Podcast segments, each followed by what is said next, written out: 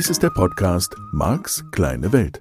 Er ist gedacht für Menschen, die sich persönlich weiterentwickeln, ihre Ängste überwinden und wirklich fröhlich werden möchten. Es geht hier also um dich, um deine Ziele, Träume und Wünsche. Und darum, dass du deine Herausforderungen leichter meistern kannst. Das ist das Ziel dieses Podcasts. Marc versteht sich als dein Begleiter auf der Reise zu einem rundherum angenehmen Leben. Er ist NLP-Mastertrainer und ein weltweit anerkannter Experte des neurolinguistischen Programmierens, kurz NLP. Er beschäftigt sich seit 30 Jahren mit NLP, Hypnose und persönlicher Weiterentwicklung. Tausende Menschen besuchen seine Seminare, lesen seine Bücher und hören seine Hörbücher sowie diesen Podcast. Nun viel Spaß mit dieser neuen Folge. Halli, hallo, hallöchen. Ja, hier ist er wieder, Marc. Dein Marc, dein Veränderungsmark. Für alle, die Marc heißen, schön, dass du auch Marc heißt. Ist auch deine kleine Welt. Und selbst wenn die anders ist. ja, Danke für die Zuschriften. Gab eine Reihe von Zuschriften. Also es gab erstmal eine Menge Komplimente für den Podcast. Keine Ahnung, wo die herkommen. Freue ich mich ohne Ende drüber. Dankeschön. Und einige sparen noch, um sich die Seminare leisten zu können. Kann ich gut verstehen. Bleibt dran. Ich freue mich, wenn wir uns dann kennenlernen. Und bis dahin gibt's ja diesen Podcast. Ja, dann gab es viele Zuschriften zu dem Thema Gehirnhälften, Augen, Bild umrechnen und sowas. Da, das war wirklich, wirklich, wirklich spannend. Also, da ist viel mit dabei, viele Umerzogene, wie man das nennt.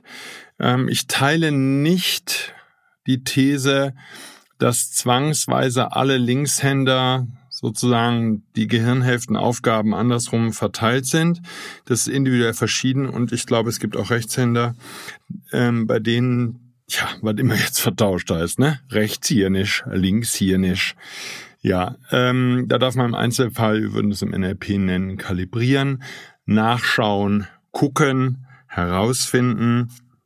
Und natürlich ist das Thema umerzogener Rechtshänder, Linkshänder ein Riesenthema. Ne? Schreibt mit der richtigen Hand und dieses rechts und richtig ist halt sprachlich sehr nah aneinander. Und da ist bestimmt viel Unfug angestellt worden. Ich schreibe mit der rechten Hand. Ähm, wenn ich mit der linken Hand schreibe, kann man noch weniger erkennen, dass ich das geschrieben habe. und es dauert auch ganz lange. Ja, ich übe Sachen mit der linken Hand. Klar, da bleibe ich dran. Man kann halt dadurch die Gehirnhälften ein bisschen aktivieren, gibt verschiedene Möglichkeiten, das zu tun, dass die beiden ausge oder rechte, linke Seite, Körperhälfte kann man ja dabei sagen, dass die ausgeglichener agieren. Ne? Mit links rasieren, jetzt geht's mir weniger um das Nassrasieren, äh, um das Trockenrasieren, es ging um das Nassrasieren. Da wird man dann ganz vorsichtig plötzlich. Und ich empfehle ja schon seit vielen Jahren, ähm, Nassrasierer, die batteriegetrieben sind. Die Verletzungsgefahr, zumindest in meinem Fall kann ich sagen, hat sich dadurch dramatisch reduziert. Ne? Zähne putzen können wir auch mal die Hand wechseln. Die Uhr an die andere Seite tun. Solche Sachen sind toll und spannend und dadurch erhöht sich die Flexibilität deines Gehirns. Da gibt's jede Menge Material zu in diesem Internet, was man alles tun kann. Natürlich Tätigkeiten wie Jonglieren, also praktisch beide Hände gleich stark einsetzen für die Bewegung. All diese Dinge helfen uns, rechte und linke Seite miteinander zu verbinden und damit eben auch nicht so einseitig zu belasten, was ja auch immer mal ein Thema ist. Alle Arten von Überkreuzbewegungen, ja, kann man auch Tonübungen zu machen und so helfen dem Gehirn, sich da auszugleichen, anzugleichen und so fort. Ja. Eine ganz spannende Logik wurde an mich rangetragen und die finde ich auf diesem Weg, um den es mir da bei dem gesamten Thema Umrechnung der Bilder im Gehirn geht. Und das war das stereoskope Sehen. Also wir gucken ja mit beiden Augen, die beiden Augen liegen auseinander. Dadurch können wir sehr, sehr gut räumlich sehen. Ich bleibe bei meiner These, dass wir auch mit einem Auge Tiefe erfassen können, bei weitem nicht so gut wie mit beiden Augen.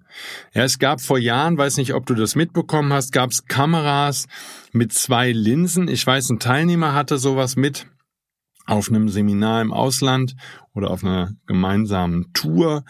Und das gab ganz tolle Bilder. Das war irgendwie so eine Zeit, ich weiß gar nicht, ob es solche Kameras heute noch gibt, war eine tolle Zeit, da wurden diese Bilder erstellt mit zwei Linsen, die ungefähr so weit auseinander standen, wie, jetzt sage ich mal, man das bei Menschen beobachten kann, irgendein Durchschnittswert. Und dadurch entstand eben ein ganz anderer räumlicher Eindruck. Damit konnte man tolle Sachen machen. Und vermutlich werden 3D-Filme auch in ähnlicher Weise produziert. So, ja, weil halt eben ne, unterschiedliche Informationen ans rechte und linke Auge gesendet werden, was halt mit diesen Brillen geschieht. Das sind entweder Shutterbrillen, die wirklich das linke Auge zum und rechte Auge zumachen, in einer unglaublichen Wiederholfrequenz oder eben Brillen, das wäre dann Virtual Reality, die ganz unterschiedliche Bilder einfach zeigen fürs rechte und linke Auge oder eben diese typischen günstigen Lösungen im Kino, ähm, wo man einfach unterschiedliche Farben hat und dadurch entsprechend, auf welche Weise auch immer, brauchen Sie hier nicht zu interessieren, der 3D-Effekt hergestellt wird. Nur, das Spannende ist, und das fand ich in der Beweisführung ganz schön im Nachtrag oder im Nachgang zu diesem Podcast, den ich da produziert habe, kein Mensch zweifelt an, dass das Gehirn die Bilder zusammenrechnet. Das heißt, es kommt ein Bild ja vom linken Auge, ein Bild vom rechten Auge bei den meisten von uns. Und diese beiden Bilder werden im Gehirn zusammengerechnet. Das heißt, es findet ohnehin Rechenvorgang statt. Und der ist komplex und der muss wahnsinnig schnell erfolgen, weil ich ja zielsicher die Tasse greife und den Henkel anfasse und dann ähm, oder das Glas und das dann zum Mund führen kann. Das heißt, diese Berechnungen funktionieren fantastisch. Und das würde ein weiteres Argument dafür sein, dass eben auch die Spiegelung an der Horizontalachse eben nicht optisch dann letztendlich erfolgt, um im Gehirn die Bilder zu produzieren, sondern dass die praktisch auf rechnerischem, auf gedanklichem Wege erfolgt und damit würde einiges dafür sprechen, dass es sein kann, dass da in der Heranbildung oder in der Ausbildung dieses Vorgangs, dieses Prozesses im kleinen Kind, im Säugling irgendwas schiefläuft. Was da schiefläuft, wie gesagt, da müssen sich die Menschen mit beschäftigen, die mit kleinen Kindern arbeiten, die auch mit der Motorik sicherlich zu tun haben, die vielleicht zu tun haben mit, wie ich das Kind auf dem Arm halte, es könnte einen Zusammenhang geben und das weiß ich nicht und kann ich jetzt pauschal gar nicht sagen. Deswegen Konjunktiv, Konjunktiv, Konjunktiv. Es könnte natürlich einen Zusammenhang geben mit dem Stillen von Kindern. Das heißt jetzt nicht, dass alle gestillten Kinder da im Vorteil sind und alle nicht gestillten nicht und so. Nur, das war die Überlegung, die mir gekommen ist zu dem Thema. Auf der anderen Seite, die Flasche fütter ich auch. Ist das Kind da wirklich so viel anders unterwegs, als wenn es gestillt wird? Ich weiß es nicht. Vielleicht hängt es halt eben auch mit anderen Phasen des Großwerdens im Säuglings- und Kleinkindalter, Kindalter zusammen, dass da das Gehirn in der Umrechnung nicht mitkommt. Ich bleibe im Moment einfach mal bei meiner These, dass da in der Umrechnung was nicht stimmt bei den Kindern, die sich mit Rechtschreibung schwer tun. Und ich habe natürlich hier, das ist ja Marx kleine Welt, keine statistischen Daten. Da wäre zum Beispiel ne, klassisch im NLP einfach mal zu überprüfen, wie viele Kinder, die lese-rechtschreibschwach sind. Und ich würde mich jetzt mal auf die Rechtschreibung beziehen, weil Lesen eine ganz andere Strategie ist im Kopf. Ähm, die also rechtschreibschwach sind, wie viele dieser Kinder haben Rechts-Links-Schwierigkeiten und wie viele dieser Kinder haben Schwierigkeiten mit den Himmelsrichtungen auf der Landkarte. Und da wäre eben dann symptomatisch, und das könnte man als Struktur dann aus dem Modell von NLP sagen, die haben kein Problem mit Norden und Süden, die haben nur ein Thema mit Osten und Westen. Eben entsprechend mit links und rechts. Und dazu haben Pädagogen vielleicht Anregungen, Menschen, ja, die sich mit Kindern viel beschäftigen, haben bestimmt an der Stelle noch ganz andere Anregungen als ich. Also von daher hier nochmal der Ruf in die Welt. Es wäre toll, wenn Menschen sich bei mir melden, die da mehr Erfahrung haben, mehr Umgang mit Kindern und die mir was sagen können zu diesem Thema. Weil dann könnten wir natürlich basierend auf den Methoden von NLP, ich habe es in der entsprechenden Podcast-Folge erwähnt, dann könnten wir in sehr kurzer Zeit ähm, Übungen entwickeln, so dass rechtschreibschwache Kinder, die eben auch dieses Rechts-Links vertauschen, sehr, sehr schnell auf einer unterbewussten Ebene lernen könnten, die Bilder in ihrem Kopf zu sortieren, auch rückwirkend zu sortieren und damit in extremst kurzer Zeit exzellent zu werden in Rechtschreibung. Ein bisschen soll das unser Thema heute auch sein, denn es gibt natürlich noch einen anderen Grund, warum Menschen sich gegebenenfalls mit Rechtschreibung schwer tun. Das könnte dann hinzukommen, ergänzend sein oder wie auch immer. Und das ist so ein bisschen, sag ich mal, Stoff aus dem Einführungsseminar, dem Practitioner bei mir. Denn es gibt eine gute Rechtschreibstrategie und die können eben oder beherrschen eben auch Menschen, die gar nicht wissen, wie sie es machen, dass sie es gut können. Die wissen einfach nur, sie können gut Rechtschreibung und das war's. Und es funktioniert eben in jedem einzelnen Fall so, dass diese Menschen die Wörter relativ groß vor ihrem, jetzt kommt wieder so ein komisches Wort, inneren Auge sehen. Das heißt, in ihrem Kopf haben die Bilder davon, wie das Wort geschrieben wird. Ich habe in diesem Podcast es hier und da schon mal kurz anklingen lassen. Ich fasse es einfach in der heutigen Folge und da versteht sich ja mein Podcast auch so ein bisschen als Radiosendung praktisch.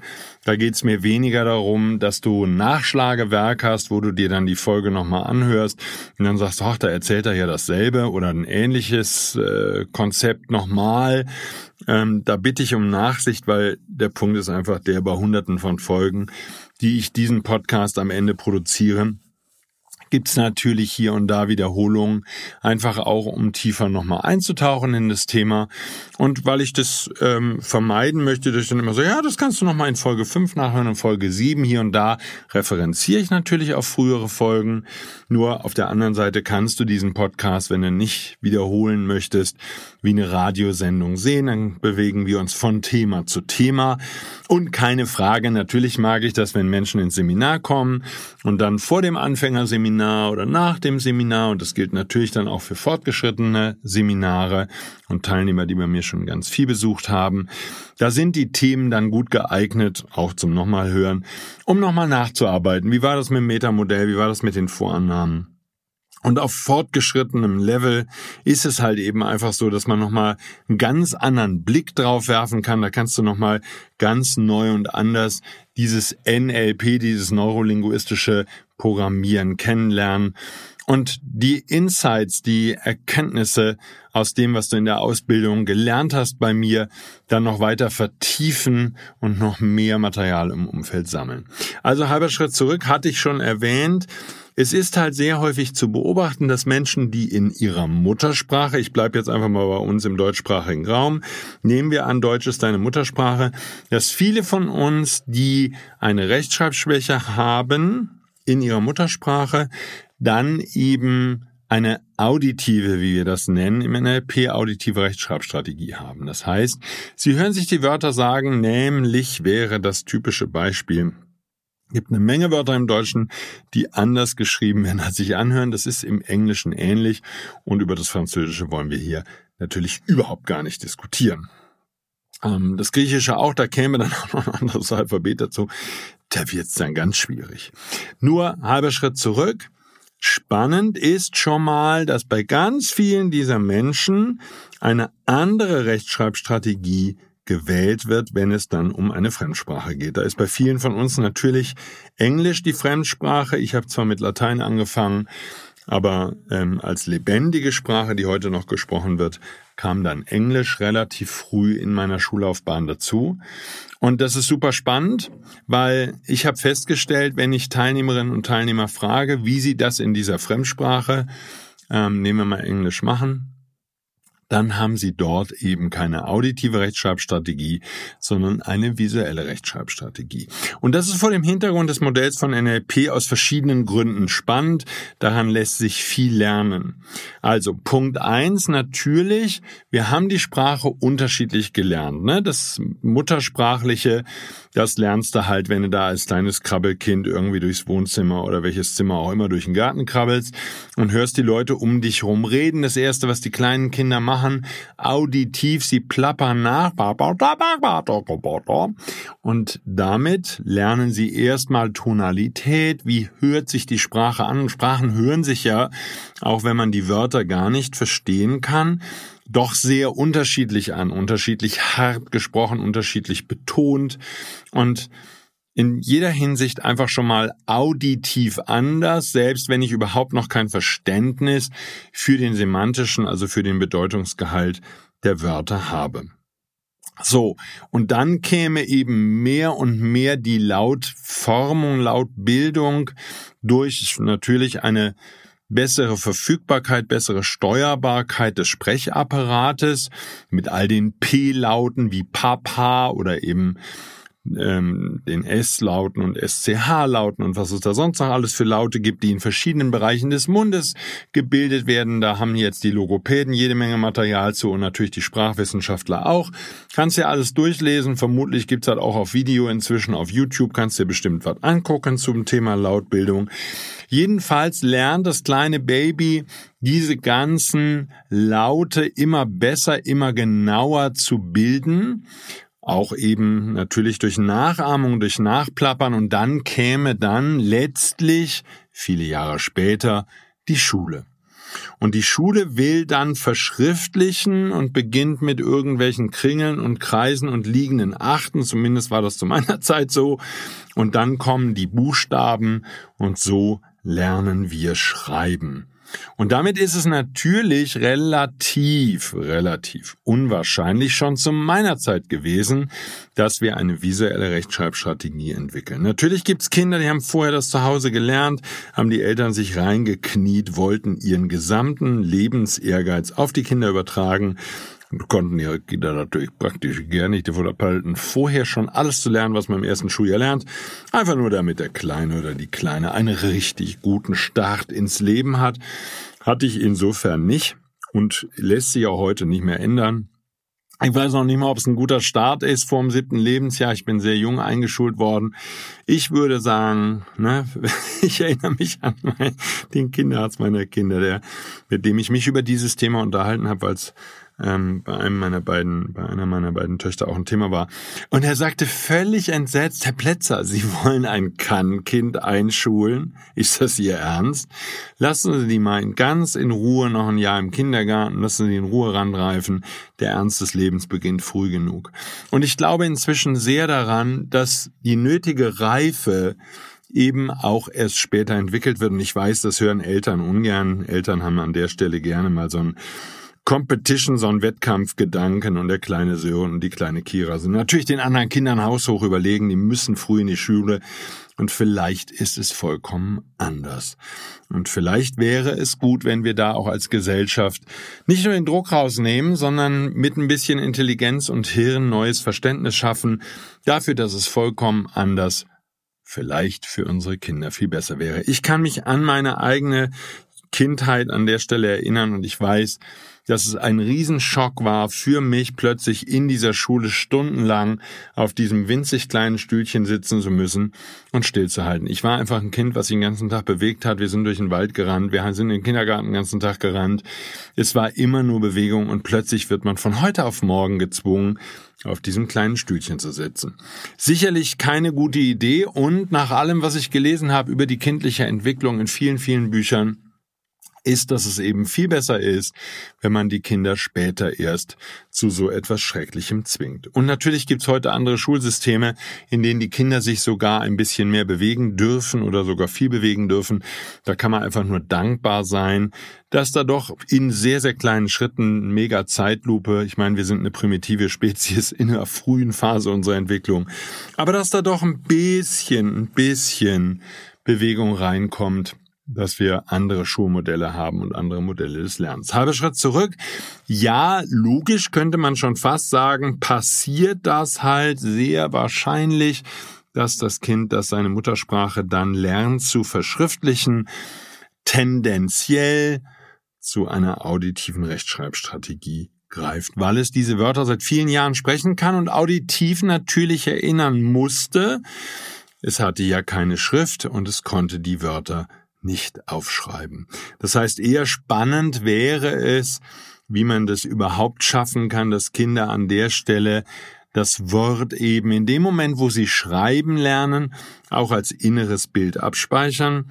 Und natürlich hat das Lesetor ähm, Schreiben durch, also Lesen durch Schreiben, was dann bei meinen Kindern und in dieser Zeit insgesamt, glaube ich, 30 Jahre lang oder annähernd 30 Jahre lang in den Schulen in Deutschland im Einsatz war ein Übriges getan, weil das aus dem Modell von NLP beurteilt und gesehen natürlich maximal eine auditive Rechtschreibstrategie unterstützt.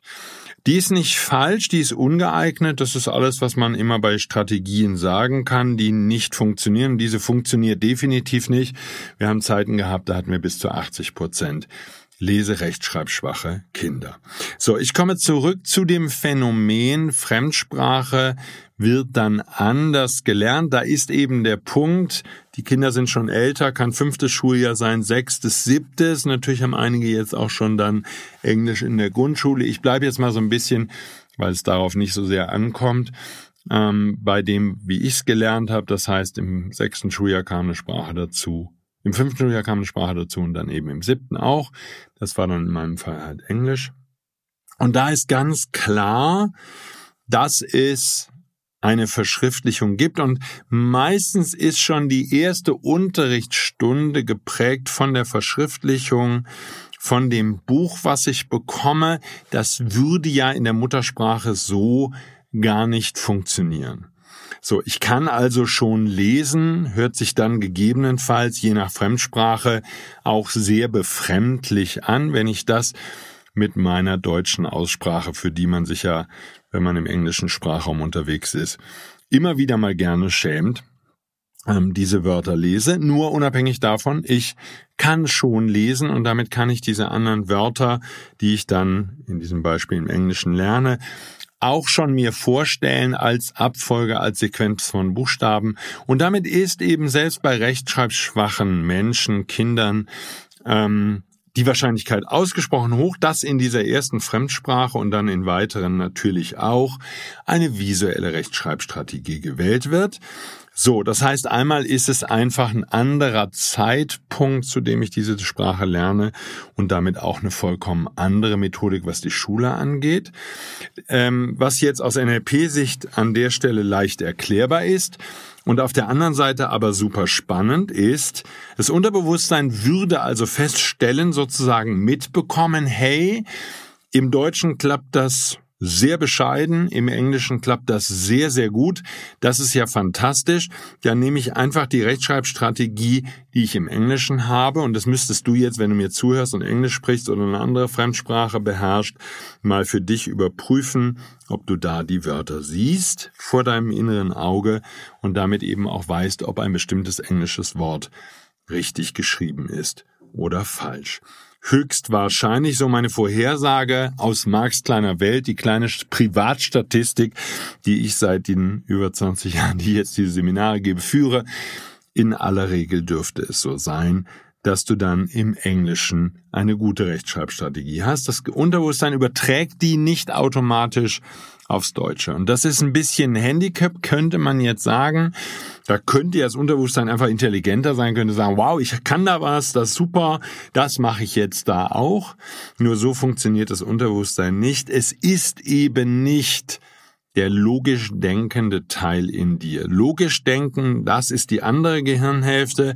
Das Unterbewusstsein ist der Regelbilder, der Befehlsempfänger, der Abläufe automatisiert, der dir die Arbeit abnimmt, Herz schlagen lässt und so fort nur eben nicht sagt, da hast du eine bessere Strategie, nutzt die doch da auch. Ne? Das ist, wäre jetzt, wo wir es hier ja in diesen Folgen vom Podcast von Strategien haben, wäre das natürlich ein Punkt, weil es kann ja sein, dass du auf der Arbeit deine Projekte nicht so schnell fertig kriegst, nicht so richtig. Und dein Unterbewusstsein, wenn es automatisch Strategien übertragen würde, würde sagen, hör mal, wenn wir Kuchen backen, das bringen wir auch zu Ende. Wenn wir Treppe hochgehen, bringen wir auch zu Ende. Wenn wir Zähne putzen, bringen wir auch zu Ende. Und wenn wir uns anziehen morgens, bringen wir das auch zu Ende. Jetzt nehmen wir einfach diese Strategie, übertragen die auf die Arbeit, in die Projektarbeit und die bringst du ab sofort auch zu Ende. Dann wären wir sehr, sehr stark auf Autopilot, dann würden wir überhaupt nicht mehr wissen, wie wir reagieren plötzlich, weil das Unterbewusstsein würde dann gegebenenfalls fundamental wichtige Verhaltensweisen austauschen gegen andere, weil es eben der Meinung wäre und die wäre nicht überprüfbar an der Stelle. Wir hätten keine Idee, wo es herkommt, dass das jetzt eine sinnvolle Idee ist, das auszutauschen. Das heißt, dieser Austausch, der darf dann, und das ist jetzt eben genau der Punkt für Menschen, die eine Rechtschreibschwäche hätten, ähm, oder mit den Kindern, wenn du das lernen willst, üben willst. Das wäre eben genau der Hinweis. Ne? Und dann sind wir wieder, und da schließt sich der Kreis der heutigen Folge, dann verstehst du, warum ich mir hier Zeit gelassen habe, dir das alles zu erklären. Jede Ressource ist in dir. Du musst nur rauskriegen, an welcher Stelle du es richtig machst. In diesem Beispiel im Englischen, wenn du das gut beherrschst und weißt, dass es bei Beautiful irgendwie anders ist, als dass man es einfach nur Beautiful schreibt, dann heißt das, dass da irgendwo in deinem Kopf vielleicht Millisekunden und nur super schnell einmal kurz zu sehen, dass da irgendwo ein Wort auftaucht, in diesem Fall beautiful oder lazy bone oder was auch immer du für tolle englische Wörter schreiben kannst, die eben nicht so geschrieben werden, wie sie sich anhören, dann Könntest du das rausfinden, elizitieren, da ist wieder dieses tolle Wort aus dem NLP, dann könntest du rausfinden, wie du es machst, dass du es machst, während du es machst. Das ist wieder Zeitlupe. Du darfst ganz genau hingucken, wo ist dieses Wort vor dir im Raum. Du kannst die Augen dafür schließen, kannst die Augen offen lassen. Bei manchen von uns ist es so, wenn du die Augen geschlossen lässt, kannst du es leichter nachvollziehen, wo das Wort sozusagen in der Luft vor dir schwebt und von da aus kannst du es abschreiben. Und eventuell kannst du das Wort noch ein bisschen größer dir vorstellen, was da vor deinem inneren Auge auftaucht, dass die Buchstaben ein bisschen größer sind. Damit wächst in dir die Gewissheit, dass du weißt, wie es geschrieben wird. Sollte natürlich möglichst richtig geschrieben sein. Und damit wären wir dann an genau der Stelle, wie ich eine Strategie von dem einen Lebensbereich auf den anderen übertragen kann.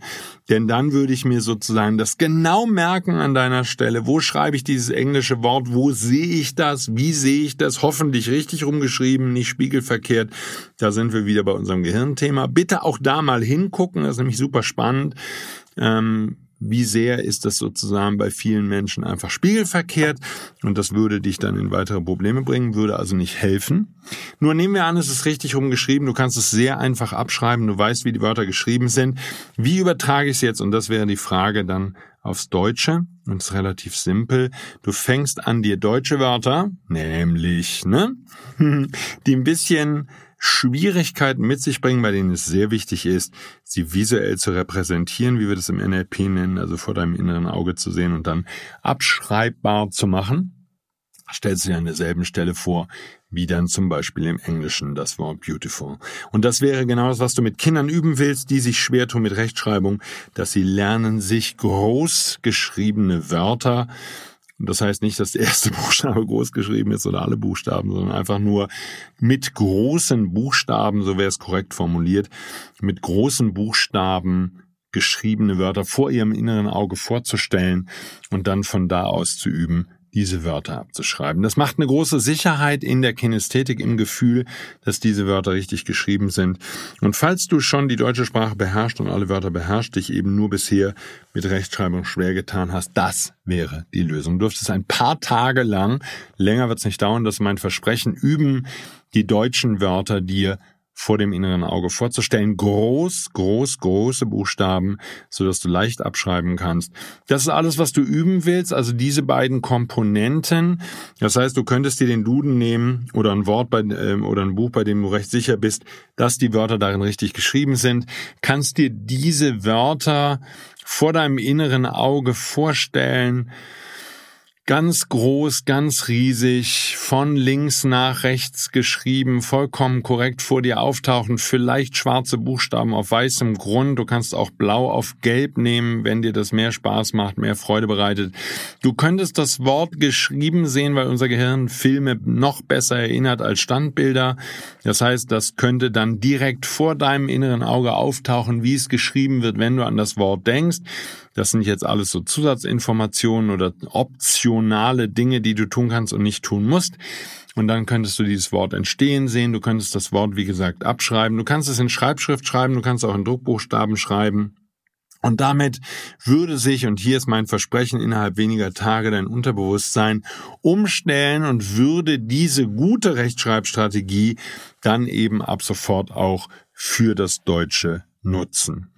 So, dann halt eben noch final der Hinweis, die, das Lesen von Büchern hilft dann so lange nichts. Das ist ja bisher immer so der Hinweis der Lehrer gewesen. Ja, lies halt viel, dann hast du viele Wörter sozusagen in der Datenbank und weißt, wie die geschrieben werden. Nein, wenn ein Mensch sich die nicht so merkt, wie ich es jetzt gerade beschrieben habe, dann hilft ihm das ganze Lesen nichts. Heißt allerdings auch umgekehrt, wenn du jetzt dann auf diese Weise das gut, gut, gut übst, dass du dir deutsche Wörter groß vorstellst vor deinem inneren Auge und lernst, die von da aus abzuschreiben, dann würdest du dasselbe beim Lesen machen können. Das heißt, du würdest in einem Buch, das du liest, ein richtig geschriebenes Wort finden, das du bisher vielleicht nicht kennst oder wo du immer unsicher bist, wie man schreibt, würdest kurz beim Lesen innehalten, dir das Wort groß vor deinem inneren Auge auf deiner inneren Leinwand sozusagen vorstellen und würdest damit dem Unterbewusstsein eben wirklich hands-on beibringen, wirklich trainieren. Hey, wenn du ein Wort in einem Buch siehst, was richtig geschrieben ist, dann kannst du es auf diese Weise abspeichern und dann erinnern wir uns für immer daran. Also, das ist ein konkretes Beispiel heute. Wie können wir Strategien herausfinden in unserem Gehirn und können diese dann übertragen auf andere Bereiche mit ein wenig Übung. Da jetzt natürlich dein Unterbewusstsein, das dann zum Beispiel in diesem Beispiel bleibe ich jetzt einfach mal für die englische Sprache könnte, würde es im Deutschen sehr, sehr kurz nur brauchen, um das entsprechend zu übertragen und es für dich im Deutschen nutzbar zu machen. Dann wünsche ich all denen, die es betrifft, jetzt natürlich viel Spaß beim Üben. Mach das mit Spaß, mach das mit Freude, dann lernt dein Gehirn einfach noch viel, viel schneller. Und wir machen mit dem Strategiethema in der kommenden Woche weiter. Ich werde dir beibringen, noch besser in Zeitlupe zu schalten. Das hilft uns natürlich beim, bei allem. Das hilft uns bei den Strategien. Es hilft uns zweifelsohne auch bei der Arbeit mit den Kriterien, wo ich sicherlich immer mal wieder vorbeikommen werde in den irgendwann folgenden Podcast-Folgen, die sich damit wieder beschäftigen. Also von daher eine Arbeit, die sich absolut lohnt, weil du dann vom Gehirnbesitzer zum Gehirnbenutzer wirst, wie Vera Birkenbiel das gesagt hätte. Und das ist einfach eine großartige Idee, weil ich finde, dann kannst du auch so stolz auf dich sein. Weil du die Strategie bei dir selber gefunden hast, musst du dir niemand beibringen, sondern du hast sie bei dir gefunden. Du nutzt eigene Ressourcen, die eigene Kraft und wirst damit dann richtig, richtig schnell, richtig, richtig gut. Sehr schön. Dann hoffe ich, ich konnte mal wieder ein bisschen beitragen dazu, dass dein Leben leichter und schöner wird. Ich wünsche dir einen ganz tollen Tag damit, eine ganz tolle Woche. freue mich aufs Wiederhören. Bedanke mich auch nochmal bei all denen, die diesen Podcast weiterempfehlen. Ohne geht's nicht und macht's keinen Sinn. Bitte, bitte, bitte weiterempfehlen. Findet noch mehr Menschen, die sich verändern wollen in eurer Umgebung. Macht Werbung für diesen Podcast. Es hilft uns allen, es hilft mir sehr, wenn das hier vorangeht und viele Menschen bereit sind, sich dadurch positiv zu verändern. Also nochmal danke fürs Zuhören und bis dahin. Tschüss. Dies war der Podcast Marks kleine Welt. Alle Rechte an diesem Material liegen bei Marc Plätzer. Alle weiteren Angebote, auch Online-Coachings, Seminarmitschnitte, Trancen, Bücher und Hörbücher von Marc findest du unter www.markskleinewelt.de. Marc bietet die komplette NLP-Ausbildung an. Die Informationen dazu findest du unter www.plätzeracademy.de. Wenn du Marc Fragen stellen möchtest, schreib bitte eine E-Mail an service at markskleinewelt.de. Danke fürs Zuhören und empfehle diesen Podcast gerne an andere Menschen weiter, die glücklich und voller Spaß leben möchten.